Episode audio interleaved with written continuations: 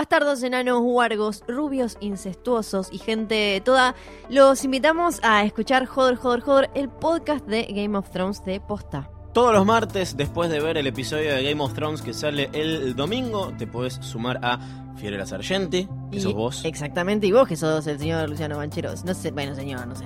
Es una manera de decir. Claro. Para analizar todo lo que pasa, obsesionarnos con cada detalle mínimo de lo que ocurrió en el episodio. Puedes escucharnos en posta.fm. O suscribirte en Apple Podcasts o en Spotify. Estamos en todos lados. Es muy fácil escuchar Joder, Joder, Joder. O si no, seguí a ese dragón. Mirá, ahí va, ahí va.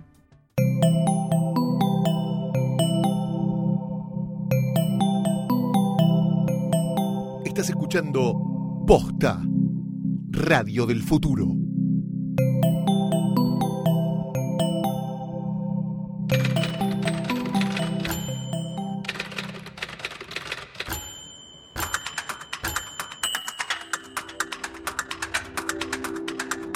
Buenos días, buenas tardes, buenas noches o cuando le estén dando play a este coso. Este es el temporada 3, episodio 1 de Letera 22. Esto ya parece que estuviéramos pasando quiniela. Mi nombre es Santiago Calori El mío es Sebastián Rothstein. y este es un podcast de guionistas para guionistas, para gente que le interesa el guionismo o para aquel que algún día sueña con entrar a chequear el saldo de regentores y que no le hayan liquidado un carajo, ¿verdad? A la vez, es también una forma que tenemos nosotros de ir compartiendo nuestras propias experiencias sobre eh, los guiones de las películas. Que a veces eh, uno escucha comentarios del tipo, tiene un buen guion. Y uno sabe que esos guiones de repente atraviesan unos caminos este, insólitos para llegar a ser la película que son.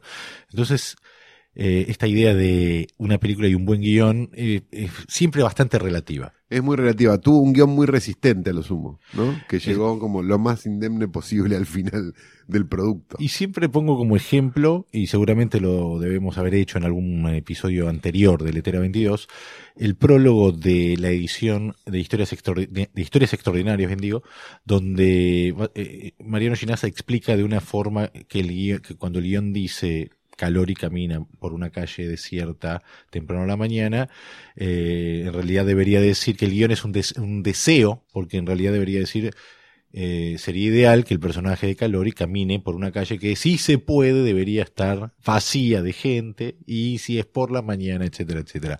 Por lo tanto, hay mucho para desmenuzar, pero a veces cuando el guionista es el director, este, como es el caso de la película que vamos a hablar hoy, a veces es más sencillo poder encontrar los elementos que decididamente están planteados en un guion y en este caso, como también pudimos acceder al guion original, eh, bueno, podemos desmenuzar un poquito más. La idea entonces en esta tercera temporada, a diferencia Eso, de te, las... eso te iba a preguntar, Rostein. Estaba al a borde de la silla. a diferencia de las temporadas anteriores, es concentrarnos en secuencias específicas de mm, 10 películas diferentes y pensar esas secuencias desde el guion, desde cómo desde cómo pueden llegar a estar planteadas en el papel. Expliquemos rápidamente que es una secuencia como para que la gente lo entienda fácilmente.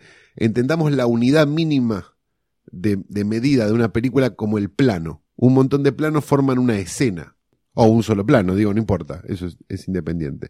Nosotros los guionistas, nuestro mínimo es la escena en realidad, no los planos, porque los planos son problema de los directores, Correcto. de los putos de dirección. Bien, una escena, bien, bien jugado. Shots fired.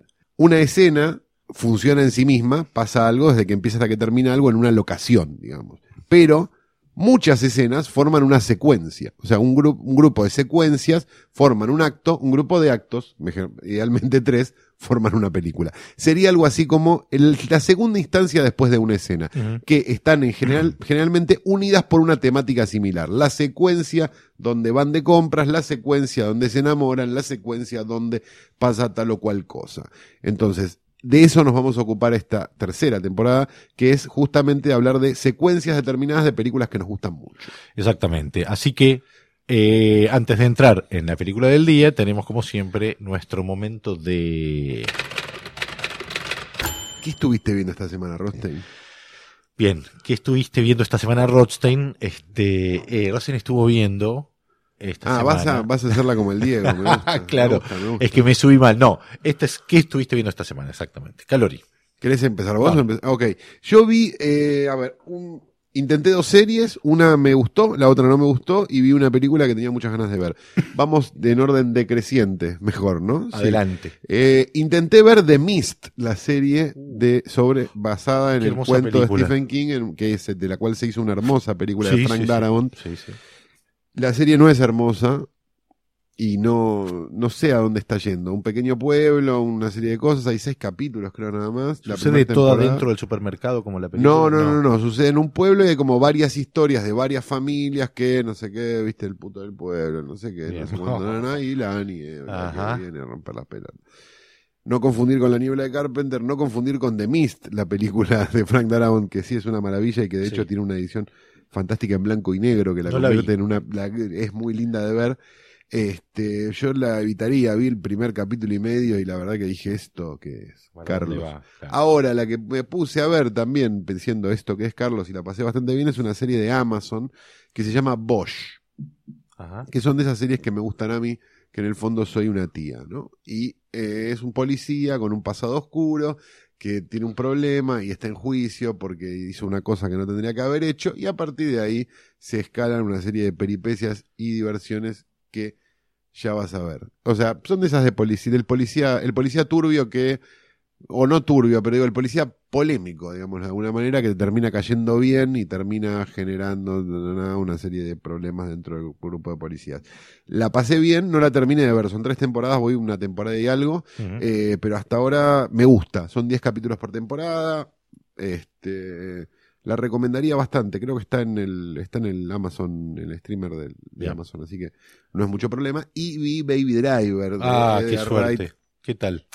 Mira, si hubieras tenido la suerte de que te invitáramos a la Eh. Premier de hoy tras noche, haber ido Rostein, podrías haberla visto tú también. La verdad, es muy divertida. Me Sí, parece. Yo, todo el aspecto. yo tengo, yo tengo mis reservas sobre Scott Pilgrim. De la, no, no me volvió loco Scott Pilgrim. Y de hecho, la tercera de la trilogía de Corneto tampoco me enloquece. La de, Mm. de World's End Sí. tampoco me enloquece. Me gusta muchísimo este, este Shaun of the Dead y me vuelve absolutamente loco Hot Fuzz. Me parece la mejor de todas.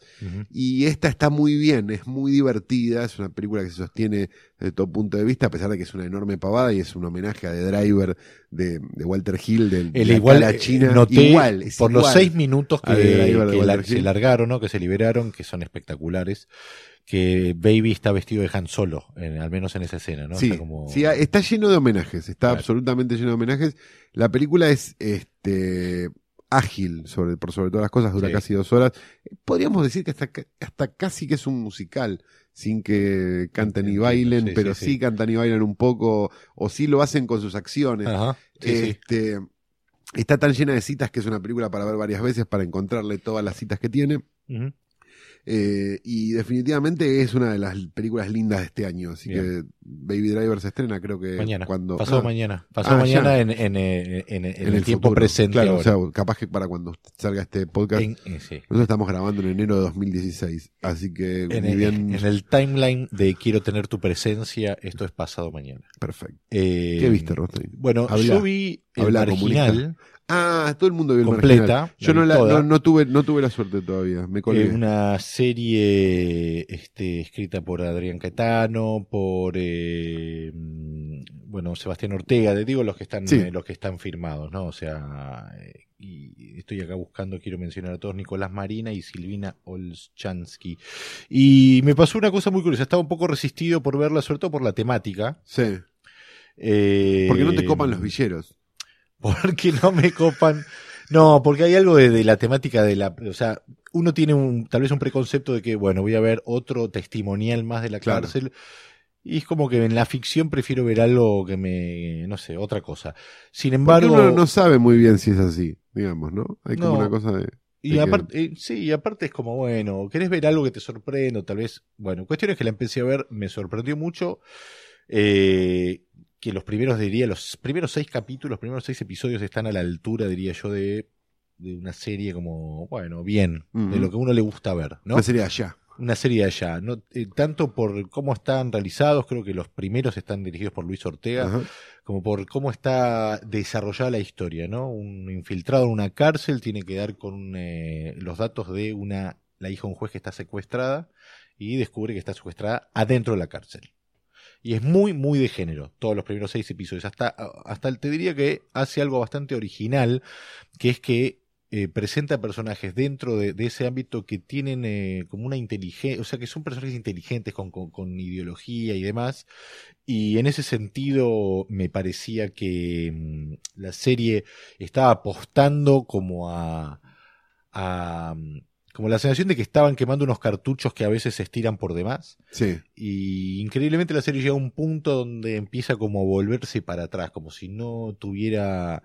Eh, eh, o sea, como que el desarrollo frena en un momento y después cae como en un, ciertos lugares tal vez un poco más previsibles o más convencionales que le restan un poquitito a, al menos lo que venía prometiendo, pero hay seis capítulos realmente de muy buen nivel, sobre todo el sexto, que me parece como el capítulo donde la estructura del, o sea, tiene estructuras como, hace algo que cuando Breaking, vos veías Breaking Bad y de repente empezaba por la mitad de cualquier capítulo o de la temporada porque sí, y en un momento decís, bueno, ¿por qué no?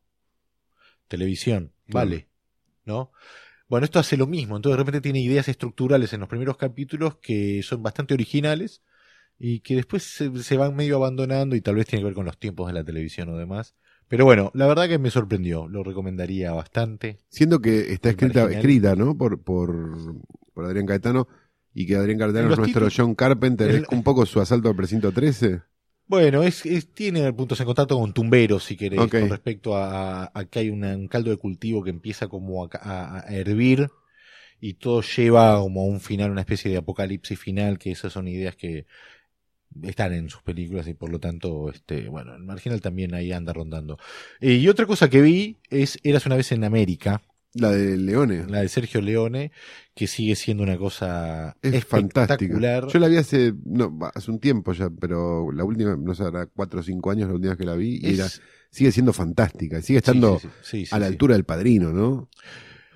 Sí, yo creo que sí. Porque viste que está como olvidada ahí, arrumbada en un costado y. Con, eh, o sea, no estoy tan seguro de que no esté ahí, ¿eh? que tengo dudas con respecto a Eres una vez en América es el uso de la música, que es como está todo el tiempo, todo el tiempo, y hay un momento, sobre todo, que usa una especie de yesterday a lo Fausto Papetti, que es como, te diría que anticlimático, pero porque tal vez es como feo, no sé si es algo estético de, la época en que se filmó, que es de los 80, aunque la, acción transcurre a fines de los 60, pero eh, el guion, cómo va construyendo, porque tiene que construir algo, mira, tiene algo muy interesante la película.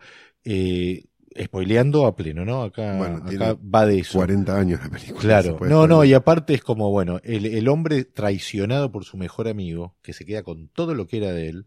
Hay un momento en la presentación de, de, de Max y de Noodles, que son estos dos amigos de, que en la infancia hay una especie de atracción medio sexual entre los dos, sobre todo entre, entre Max, que es el personaje de James Woods, que cuando los dos debutan, ¿no? Con la prostituta del edificio, Noodles acaba rápido y al otro no se le para. Entonces hay algo que, van unidos todo el tiempo, hay una especie de triángulo de celos eh, entre ellos dos y la chica de la película, que ahora no me acuerdo el nombre del personaje, pero que es eh, Jennifer Connelly en la infancia y, Elizabeth McGovern en la adultez. Bueno, entonces está, todo eso está como corriendo, eh, todo el tema de la sexualidad entre estos dos y las aventuras.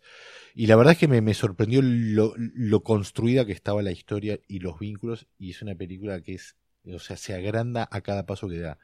Es gigantesca la película. Y es y, llega a, donde tiene que llegar. Es espectacular. Y está en Netflix. Y está en Netflix, completa, ¿eh? la versión completa de, de 3 horas 40. Sí, sí, sí, eso es muy increíble.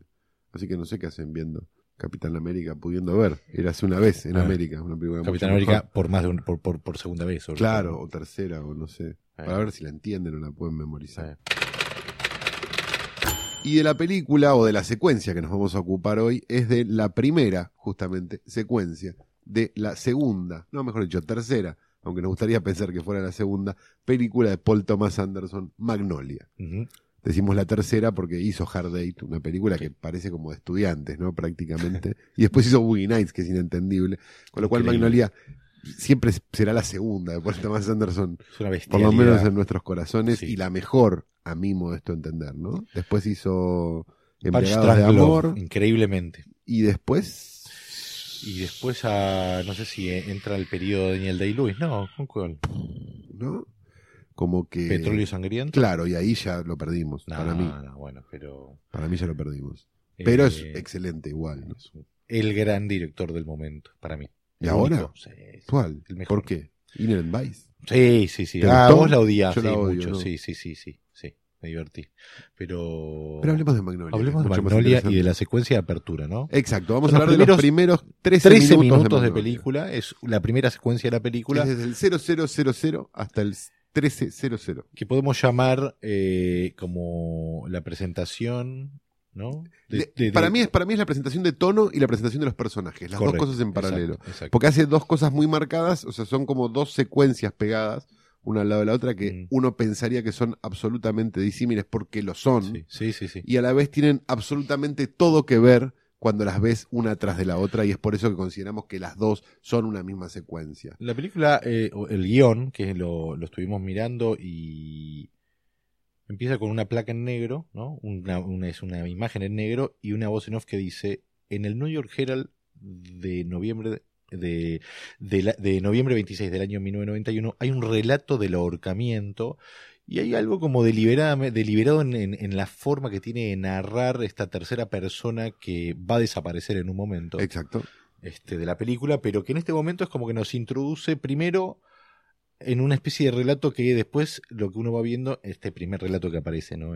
Esto que en el New York Herald se menciona, eh, un relato en blanco y negro, al estilo Lumière. ¿no? Exacto, De- así como un encuadre como cerrado Exacto, de, de- de de- 1.33 sería. Exacto, 1.33 de película vieja, vieja muda, Exacto. donde vemos este, la historia de un asesinato de un hombre que tenía una farmacia, si Sí, no me equivoco, se llamaba.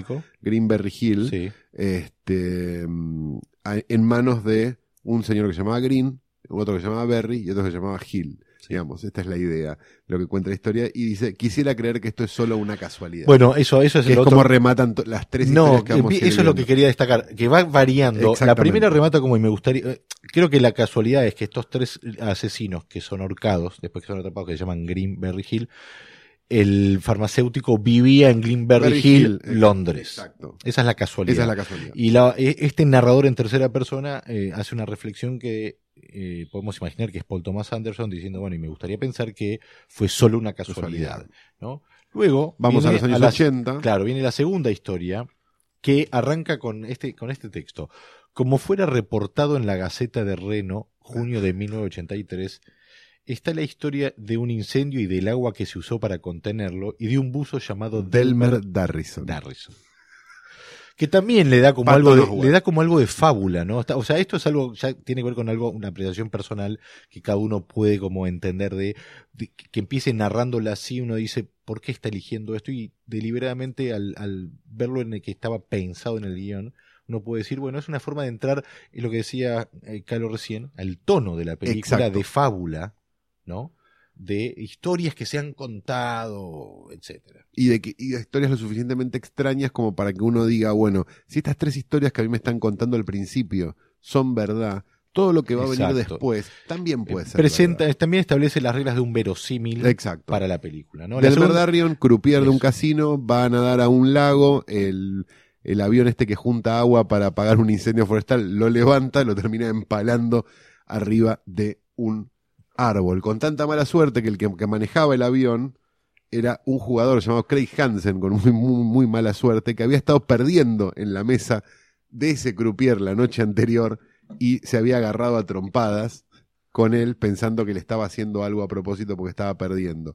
El peso de la culpa y una serie de cosas hace que el hombre que manejaba el avión, culpable de alguna manera, sin serlo realmente, Sí. de la muerte del buzo empalado en el la punta de un pino, termina volándose la cabeza de un escopetazo. Y Eh, dice, ah, quisiera creer... Sigo intentando creer Exacto. que es solo una coincidencia. ¿no? Para ir al caso 3, que es ya una locura y descabellado, ¿no? Exacto, contado casi como un capítulo de Mad Men por, por la sí, estética que, que abre tiene. así, el cuento que se contaba en la cena de premios de la Asociación de Médicos Forenses de 1961 empieza con una nota de suicidio, ¿no? También es como, todo es como, como si fueran relatos orales que han trascendido o que se leyó, alguien leyó en un diario y Sí, demás. de- leyendas urbanas, ¿no? De alguna manera, o, o eso- o esas historias que a uno te, que te cuentan con nombre de famoso que vos querés creer que son ciertas. Exacto. Eh, y es la historia de Cindy Barringer en este caso un muchacho que, harto de la vida, decide tirarse desde lo alto de un edificio y muere cayendo a una red. No muere porque cae en una red, Exacto. pero Pero muere porque sus padres estaban teniendo una pelea algunos pisos abajo y la madre decidió pegarle un tiro al padre, tiro que erró, pero fue por la ventana y le pegó justo a Sidney antes de que cayera en la red y muriera, efecto del tiro y no efecto exacto. De la- del, de la del caída. suicidio, sí. De, de la calle, exacto. Eh, La eh, madre termina este, presa por homicidio de su hijo y el padre como cómplice. sí. Se descubre que el arma en realidad la había cargado él, pensando. El hijo. Exacto, el hijo diciendo, sí, todos los días se amenazan con el arma, un día que se peguen un tiro y listo, y se lo terminó pegando. él. Exactamente. Y- Y, el final, ¿no? Cuando se termina de contar esta teoría, el, el- el- ya este narrador que duda de estas coincidencias dice, y es en la modesta opinión de este narrador que esto no es algo que solo pasa, esto no puede ser una de esas cosas, esto por favor no, No puede, puede ser. ser. y lo que me gustaría decir, pero no digo, eh, es que esto no fue una coincidencia, estas cosas extrañas suceden todo el tiempo. Y así empieza eh, la segunda parte de esta secuencia, que es la presentación de estos personajes, de, un- de una velocidad que te marea, porque te presenta... Lo que vimos hasta acá dura Sí. seis minutos. O sea, esa par- a par- seis minutos cincuenta dura la primera, o sea, la secuencia de las tres historias. Bueno, y la Y la presentación de presentación los... de los personajes dura otro tanto, porque es de los 6.50 a los 13. O sea, bueno, en ese tiempo. nueve a- personajes va a presentar. Exacto, vamos a conocer a nueve personajes y los vamos a conocer perfectamente, que esto es lo Sí, interesante. sí, sí. La forma visual y, digamos, y los recursos que usa para contar y presentar esos personajes Sí. Hacen que uno entienda perfectamente cómo es cada uno de esos personajes sin necesidad de explicar absolutamente Ah, nada cada uno más está presentado en, en- en las acciones que le competen a su personaje, ¿no? A cada uno, el más pequeño, que de estos nueve puede ser Phil Parma, que es eh, el enfermero. ¿no? Para mí no es tan... No, no, no, y la forma de presentación es muy, muy, o sea, no te, pre- no te prepara para todo lo que le va a pasar. Pero sí, un poco sí. Ahora, ahora Pero bueno, lo- vamos desde el primero. Vamos del primero. Empieza a sonar One de Amy Mann, que Sí. tiene tres o cuatro canciones en, en la banda de sonido, además de las dos de, de, mm, de Supertramp, que están perfectamente Sí. puestas en las secuencias del bar, don- donde el quiz kid Donny Smith está enamorado del barman, pero eso es después y no es importante para lo que estamos contando ahora. Hay una tele en un living, un Zoom, Sí, y vemos que aparece una, un infomercial de un tal TJ Mackey que vende sí, un señor. sistema que se llama Seduce and Destroy, ¿no? Seducir y destruir, Sí. este, donde él te explica una serie de cosas que vos con, con su método vas a poder este, hacer que cualquier mujer del mundo esté enloquecida por vos y una serie de cosas. Tom Cruise con una colita, una cosa muy grasa, muy Sí, noventas. es importante ahí. un gurú de la, de la, del, digamos, del, del, Sí, sí, sí. del- del- Del arte de vivir, del arte de seducción. del arte de, coger, del, de- del arte de- para sí. gordos, ¿no? Digamos, como, como una cosa muy, como, como medio, la mujer es un animal a conquistar, ¿no? Sí, exacto. Eh, la primera frase, primera línea de diálogo que tiene Frank Mackey es la siguiente: Lo que encontrás y, lo que, y no lo que mereces. Exacto. Es lo que agarrás. Y es básicamente cuando se devela la historia de Frank Mackey, que es su padre y demás, tiene que ver decididamente con eso. Ese es el conflicto de este personaje, que es lo que él pudo agarrar de, y no lo que merecía y lo que encontró en el camino. Y Pero por ahora entendemos que hay un personaje, un gurú de televisión que algo va a tener que ver con esto Sí. y que nos sirve además como una, eh, una, ¿cómo se llama? Una transición Ajá. a la siguiente escena Exacto. que está sucediendo en un bar. Sí. En el fondo está TJ Mackey hablando en la tele, no sé qué, no sé cuánto, y vemos a una mujer de mediana edad, una mina de treinta y pico, un poco rota, Sí. digamos así, que se acerca, se le acerca una especie de, de- de- de amistad casual en ese momento, van a su casa, toman cocaína y garchan, pero de una manera como ella, Como que sin ella ningún tiene interés. sexo por la droga. da la Exacto, da esa sensación. Se llama- mientras está prendido un televisor Sí. que habla de este Jimmy Gator. Jimmy Gator, un, prota- un presentador de televisión muy famoso, a quien vemos, o sea, mientras esa, esa transición por televisor va a la casa de Jimmy Gator, donde Jimmy Gator está claramente cogiendo con otra, Sí. y la cámara, digamos, recorre y vemos en el portarretratos que la que estaba cogiendo por cocaína era la hija La de. Jimmy Gator. Claudia. Exacto, Claudia, la hija de Jimmy Gator, que habíamos visto este, una escena atrás. Jimmy Gator es el eh, conductor de un programa sobre niños maravillosos, Wonder Kids. ¿no? Exacto, de, ni- de niños prodigios que Exacto. contestan cualquier cosa y que, que son Donde ahí se nos presenta como unos genios Stanley totales. Spector. ¿no? falta todavía, porque hay un detalle fundamental, que es cuando termina, digamos, termina el portarretratos, no sé qué, no sé cuánto, lo vemos a Jimmy Gator con otra mujer, que evidentemente es su mujer. Sí. Digamos, lo interesante de cómo lo cuenta todo visualmente es eso. Vos ves a Jimmy Gator cogiendo con alguien, vos no sabés que es la mujer, hasta que lo ves vestido, entrando a un hospital de la mano de una señora que no era la persona con la que estaba cogiendo hacía cinco minutos, con lo cual Cierto. esta es la mujer y la otra es la amante. Y se presenta de una manera muy este, sombría, Sombría, y sí. dice, I'm Jimmy Gator, ¿no? Como diciendo, uno daría la impresión de que está yendo a un médico a que le dé una mala noticia. Sí, correcto. Es cierto. Ahí viene Stanley Spector, este Wonder Kid, ¿no? Exacto.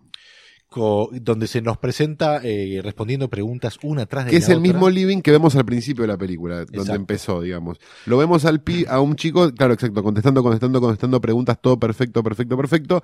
Y lo vemos al mismo chico en la vida real, en su casa, juntando unos bolsos de libros y una serie de cosas junto con un padre que no parece del todo interesado en él, No. o por lo menos Le dice todo el tiempo tengo una audición. tengo a una las dos". audición, él quiere ser Y, actor. y en el medio de todo eso, eh, Stanley le dice, mm, necesitamos más comida para perros. Sí. Entonces es con, con ese texto solo entendés que eh, eh, quién es el adulto, el Exacto. adulto o el más, no es el adulto como se va a ver después, pero quién es la persona responsable de esa casa y cómo está funcionando, ¿no? Con esa sola línea de diálogo. Exacto, de ahí este, lo lleva al colegio, lo deja en el colegio, se abre la puerta, se cierra la puerta de una manera muy... Tan, tan, tan, tan, lo deja en el colegio medio que le tira los libros, no sé qué, se va el padre y ahí cortamos a un living ah, mucho más retro que el que teníamos antes, o sea, un living como de los 60, con una tele de los 60 donde vemos a Jimmy Gator, si no me equivoco, de joven, este, presentando al campeón o absoluto, al Claudio María Domínguez, podríamos decir, señor, sí. de este el pregun- del, del Odol Pregunta este en el que participaba,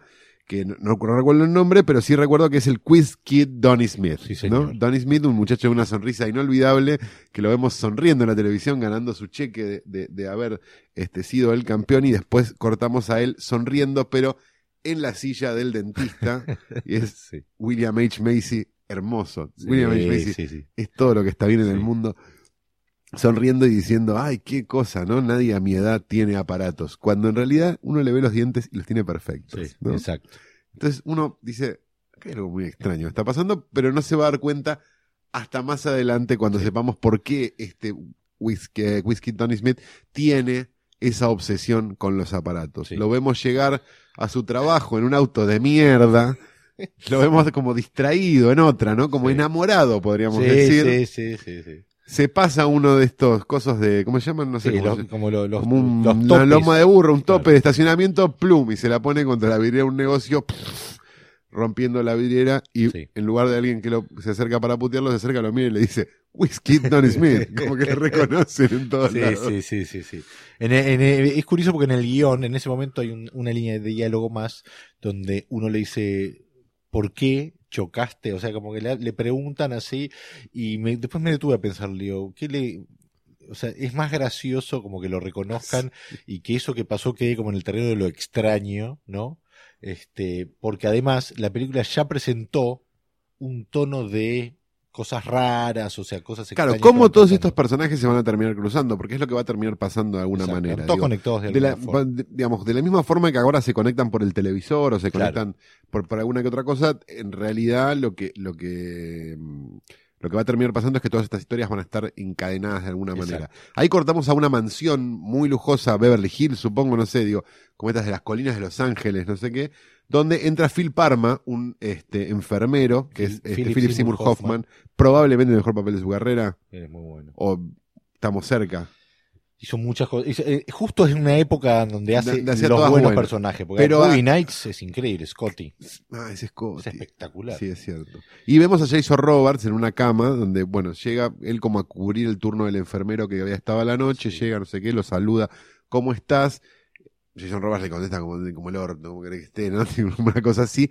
Y entra como una especie de, de, de, de zoom a la, a la Sí. boca de, Jason Robards A los pulmones. a los sí. pulmones, exacto, donde vemos como unas imágenes retro de, medicina, donde entendemos que Jason Robards está en las últimas de un cáncer. Sí, a la vez, cuando se ve como una ramificación, eh, lo que se entiende que sería como la ramificación de la enfermedad, hay unas palabras sueltas que dice el personaje. Exacto, que son muy importantes que, Que, le que dice. una básicamente es fucking regret, dice, ¿no? Sí. Como el arrepentimiento de algo muy profundo y que le generó supuestamente esta enfermedad. Y después le dice algo, y después cuando volvemos a ellos dos, le dice algo que es de vital importancia en el resto de la película, que es me tenés que ayudar a hacer algo. le Sí. dice. Es En a Phil paralelo, sí. a Phil exacto. En, en paralelo, en una otra habitación de la casa, está su mujer, Julianne Moore, Sí. desbordada completamente. Julianne Moore yo nunca la vi no desbordada No, delante total. de una cámara. Es una actriz intensa. Pero es una actriz intensa, lo que debe ser la Navidad en la casa de Julianne Moore, estresada porque necesita más pastillas, más pastillas, no sabemos si para ella o para él o para quién, pero hay algo donde necesita, lo saluda como fingiendo una cierta tranquilidad, una serie de cosas, lo besa, le habla una cosa, tengo que ir a hacer una cosa ya, no sé qué, le dice a Phil, y se va. Cuando No, sale, se toma un momento con el con su marido, Sí. lo besa. lo besa, sí, sí, eso es lo que digo, sí. como una, una cosa cariñosa sí, y, y mentirosa, digamos, porque ella como que finge una calma con él. Bueno, sí, contenedora más Exacto. que mentirosa, sí, pero sí. y sale de la casa, pega una marcha atrás, un frenazo y empieza como a putear descontrolada, sola sí, y totalmente estresada dentro del auto. sí. Como bueno, su vida no es lo que le acaba de mostrar a su marido, sino que es más cercana a cuando Claro. hablaba por teléfono Sí, hacía dos minutos. Y de ahí cortamos Al último personaje. al último personaje y el más querido de, de toda la, de- me parece, de toda la película y sinceramente es, es como, es imposible no quererlo. Una casa de clase media, un hombre desayunando, no sabemos que es policía todavía porque Ajá. no está vestido de policía. Y mientras vemos, lo vemos hacer algunas actividades, escuchamos en off el mensaje que él grabó en un, este, en lo que antes eran los servicios de telellamada, estos de, de contactos donde vos podías dejar tu, tu perfil, digamos, un pre-Facebook, digamos, por Claro, teléfono, sí, sí. donde, bueno, si te interesa, Cacho, marca el no sé qué número, ¿no? Donde él cuenta básicamente a lo que se dedica. Mm. Hola, soy, este, ¿cómo se llama él? De? Jim. Soy Jim, trabajo, trabajo en, en la policía, este, mi trabajo es muy estresante, así que estoy buscando algún tipo de actividad, una pareja que no lo sea, ¿no? Eso me parece como muy tierno, después teniendo en cuenta lo que termina pasando, que es que termina saliendo con la merquera. Entonces hay como, ¿no? Sí, sí, sí. Y no se da cuenta. Sí, sí. Este, así que bueno, qué sé yo, qué sé cuánto, y mientras tanto lo vemos bien, lo vemos desayunar, lo vemos eh, mirar. Hay algo, una marca muy linda, me parece, que hace de cómo es el personaje, de cómo, de qué tan puro es su corazón, digamos, Sí, de alguna sí. manera, que es que él está viendo esos programas de mierda que tienen los yankees a la mañana, esos programas de mañana, tomando un café y se ríe de los chistes. Sí, sí, Viste que tiene esa, ese detalle que es como, que es como reírse un chiste de noticiero, viste que, o sea, Sí. tenés que ser absolutamente inocente para reírte Sí, noticiero. Entonces digo, tiene eso, después, bueno, se, se ducha, reza, eh, bueno, está, sí, mientras, mientras sigue sucediendo todo esto, digamos, su, su, su, su mensaje para, para, para la persona que, que, que esté interesada en él, y de ahí se va a una reunión de policías donde, bueno, hacen como el, como el, como el, la, la- la orden ¿no? del día, sí. Ah, sí, el orden del día, sí. Y este lo vemos a él caminando hacia su patrullero, subiéndose y demás, con un off de él, que ya no es el del anuncio, No. sino que es otro diciendo como cosas de, la verdad, este trabajo, a veces uno recibe un llamado y no son buenas noticias, entonces si uno puede, aunque sea, ayudar un poco en este mundo, así que con un mensaje muy positivo, Sí. corta, y esto es lo que me parece mágico No, de tiene la un último texto. Pará, pero, sí, pero digo, mientras todo esto está Ah. sucediendo es un off, Sí, sí, o sea, lo vemos a él caminando, haciendo las cosas. Se sube al auto y de repente cortamos a un plano de costado de él, con el auto en movimiento, con el tipo hablando y diciendo, si uno puede en este mundo hacer el bien. ¿por qué no hacerlo? ¿Por qué no sé qué, no sé cuánto? Y cuando abre el plano, descubrimos que está hablando solo en el patrullero. Hablando Sí, sí, sí. sí. Y es fantástico. Y ahí dice, y lo- las últimas dos palabras que dice en todo ese monólogo, que cierra el, toda la secuencia. Toda la secuencia, la secuencia que abre con, eh, en el New York Herald, ¿no? Cierra con Jim diciendo entonces. Exacto. Corta a el cartel de la... De la Corta negro, corta negro. termina la música, entra una música celestial, un cielo, y dice fecha, no sé qué, no sé cuánto, y el pronóstico del tiempo. Algo que va a ser muy importante, grandes Sí, probabilidades de lluvia. sí. algo que va a ser muy importante en adelante. ¿Qué aprendemos con esta secuencia? 13 minutos, digamos, que se toma eh, Paul Thomas Anderson en, guion, eh, por lo que pudimos ver, estamos hablando de 15 páginas, un guion que tenía todas las marcaciones técnicas, ya la tenía, o sea, es una secuencia pensada desde el montaje en el guion. Por eso, este concepto de que el guion y el montaje a veces se parecen tanto, vos lees el guion y tiene el ritmo, tiene los cortes, tiene los movimientos de cámara, todo, y tiene hasta cosas que no quedaron. Por lo tanto, podemos eh, advertir que es un guion con el cual fueron a filmar y no un guion posterior. claro, ¿no? posterior de montaje. sí, Exactamente. sí, sí. Por lo tanto, eh, es una secuencia obviamente muy ambiciosa. La película increíblemente mantiene ese ritmo durante Toda la película. el tiempo. Que Es son tres horas y cuarto. Exactamente. Que esto es un dato que no es menor para aquellos que no lo hayan está visto. todo. Y es una película de personajes contada con, con- con un nivel de, de- de- de dramatismo y de, y de, y de y nada, y, y de encanto y de Y profundidad. de enredo también. y de enredo Y y, de un es montón de cosas. divertida y la sufrís y tiene una banda de sonido extraordinaria. Pero tiene estos 13 minutos para presentar tono, personajes, histo- presenta todo. Exacto. En todo. solo 13 minutos. Es mágico. Digo, y la forma en la que presenta los personajes. O sea, lo que hace es lo que decíamos antes. Al principio presenta el tono diciendo, bueno, esto va a ser así y va a ser un disparate probablemente. Y algunas de las cosas que pasen van a ser un disparate porque saben que estos disparates pasan. Y pasan por esto, por esto y por esto. Estos tres casos que yo te estoy presentando. Listo, perfecto.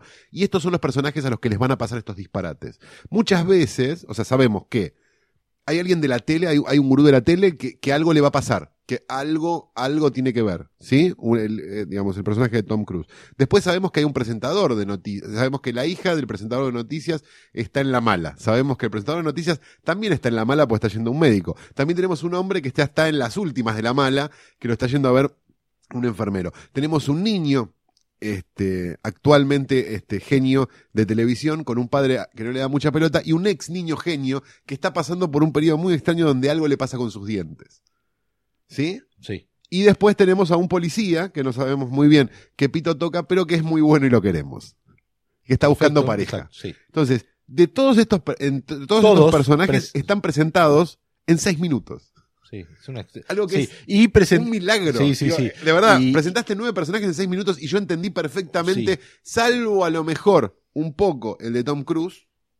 Porque lo ves en un televisor. Exacto. A todos los demás yo ya los entendí. Mm, Claro, sí, sí, por supuesto. Es que el de Tom Cruise hasta que no, hasta que no entras, hasta que no vuelve a entrar en la historia, no sabes qué vínculo hay todavía. Eh, me gustaría también mencionar que todos los personajes están solos, ¿no? De hecho, eh, la canción que los une al final, hay una canción que se canta y que cantan todos, cada uno en la situación en la cual está, es One. One. No, la Y- otra es. eh, Save Me, perdón. Save Me. One es la que abre, eso. One es la que abre y One, eh, creo que el primer, eh, la primera estrofa, ¿no? One is the loneliest number. Sí. Este, todos los personajes están peleando solos, ¿no? Queda muy en claro que estos nueve personajes están cada uno por la suya eh, y que de alguna forma entre todos forman algo, ¿no? Esta magnolia que eh, lleva al lugar donde, o sea, que en los momentos, o sea, que va, va a haber algo extraordinario en un momento específico, que Sí. es esta lluvia de, de sapos y de ranas, Ajá. hay un momento interesante en la película donde empieza a suceder, le- hay- la cámara muestra una pintura y se acerca un- a una parte de la pintura que dice, pero realmente pasó. Sí. Y tiene, y, Y- tiene, y tiene un par le- de roturas, me parece, de, de como de. No de cuarta pared, porque nadie habla a cámara, digamos. No, pero... Pero tiene un par de cosas donde, donde- que, que son excesivamente riesgosas y que las Mm. saca con mucha altura. Una de ellas es cuando, cuando Phil trata de contactarse con Tom Cruise, que resulta ser el hijo de Jason Roberts y quiere verlo antes de que muera, no sé qué. Y él habla con alguien de. mm, Habla con alguien del- de la compañía del tipo que Sí. vende el curso y una serie de cosas. Y le dice algo que es Sentido común. sentido común y que a la vez es riesgosísimo en una película, que es, le dice, este es el momento de la película donde vos me ayudás. Sí, sí, sí. Sí. que puesto en una película es o la peor decisión del mundo o la mejor, que es lo que termina pasando Sí, acá. sí, sí, porque es como absolutamente emocionante cuando lo ves, al tipo diciéndole eso en una película. Sí. Tiene, tiene algo como... Tiene un montón de decisiones que vos decís acá, uh, acá esto lo hace otro y, Todo, y o qué sea, desastre y nada que ver. creo que eh, Magnolia, que es del año 2000, ¿no? 99. 99, cuando se estrenó, los que habíamos tenido la oportunidad y la audacia de ir a ver Boogie Nights al Sí. Trocadero, como Yo la vi en el. Maxi yo. Bueno, Maxi cines que ya 2. no existen más. No, el 1, el 1, el de arriba. Eh, estábamos, no sabíamos qué esperar, porque Boogie Nights sigue siendo para mí una, bueno, una Sí. obra maestra tanto como Magnolia. sí, sí. Eh, y era como al menos la sensación que yo tuve era estar ante la, estar viendo una película que me iba a dejar algo que me iba que algo iba a pasar con la película Magnolia era una película que se estrenó muy grande acá, ¿eh? le fue muy mal Le fue muy mal, pero se estrenó Me muy grande. La podías ver en prácticamente cualquier cine, como hoy podés ver La Mujer Maravilla. bueno Piénsenlo. eh, Magnolia tuvo una estrella sola en muchas críticas que salieron en su momento fue como denostada no no me acuerdo pero me acuerdo ¿Querés dar porque como Tres Reyes de David Russell por ejemplo Claro. mala y es otra gran película de repente. Pero bueno, Magnolia este es una no, no tiene desperdicio. Es, es tal el nivel de agotamiento con el que quedó Paul Thomas Anderson, lo cuenta en el making of que está en el DVD, Sí, si alguno lo gran lo DVD. consigue, La edición doble eh, que quiso hacer algo muy simple y sencillo y años después haría no sé si la mejor, pero mi película favorita de Paul Thomas Anderson, que es Embriagado de Amor, No te hablo más. con Adam Sandler. Se Pero esa se es terminó este otra- acá. Historia. Antes de pasar al último segmento de este programa, queremos contarles que estamos grabando este y todos nuestros podcasts en Radio en Casa, radioencasa.com, un lugar hermoso, acogedor. Está hay gente muy linda también, a la cual queremos abrazar y besar. Vos también podés grabar tu programa en Radio en Casa y sentirte un campeón, como Rosten y como yo. Y llegamos al final de este primer episodio, no sin antes despedirnos con la cosa que más nos apasiona en la vida, que es hablar de Argentores, porque sin ustedes, sin ellos allí, nosotros aquí, ¿para qué, no? Como decía What Rubén for? al lado. El... Pero como no nos están este, updateando tanto la frase, pues se ve que se dieron cuenta que nos estábamos riendo de ellos y nos tiran una frase muy cada tanto, ya capturamos todas igual, tranquilos, que tenemos algunas frases todavía para hacer. Vamos a hacer un nuevo juego que juguemos con el saldo de Argentores, la carrera de saldo de Argentores, ¿sí? A ver. Vamos a abrir nuestro saldo de Argentores en este momento, no lo vamos a dar al aire porque, se No, no, porque no, es como decir el saldo de caja ahorro en pesos, imagínate la barbaridad de guita que entra de Argentores a la gente, así que no vamos a decir nada, pero la última entrada que uno haya tenido está itemizada y uno la tiene que decir. ¿Bien? Perfecto. Es decir, el monto de esa última entrada del saldo de Argentores sí. y el que tenga el saldo de Argentores más grande gana. ¿Estamos de acuerdo? Estamos ¿Se de entendió? acuerdo. Se entendió. Lo pueden jugar en sus casas si son socios de Argentores, ¿sí? Abro mi saldo de cuenta de Argentores Rostein en este momento. A ver. Y te digo que me entró. Mirá, justo. Mirá, mirá, mirá esto, Rostein, parece hecho para vos. Me entró 12 del 11 del 16, 12 del 11 del 16, ¿sí? O sea, una transmisión, una Sí. pasada, Sí. un importante preestreno, ¿sí? Bien. Cable Hogar María Juana, Rostein. Bien. 12 pesos. Bueno. ¿Qué tenés para darme ahí? Tengo, me estoy fijando acá, tengo, bueno, menos 10 de cota social, así que debo dinero. 1 a 0, Rostein. Veremos qué pasa la semana que viene. Nos volvemos a encontrar en el próximo podcast de Letera 22, donde veremos una secuencia de Terminator 2.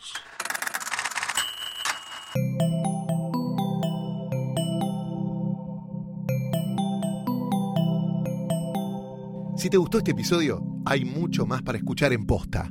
Conoce todos nuestros programas en posta.fm. También podés llevarnos en tu teléfono. Baja la app de Posta para Android o para iPhone o suscríbete en iTunes a tus series favoritas. Seguí escuchando Posta, Radio del Futuro, cuando quieras y donde quieras.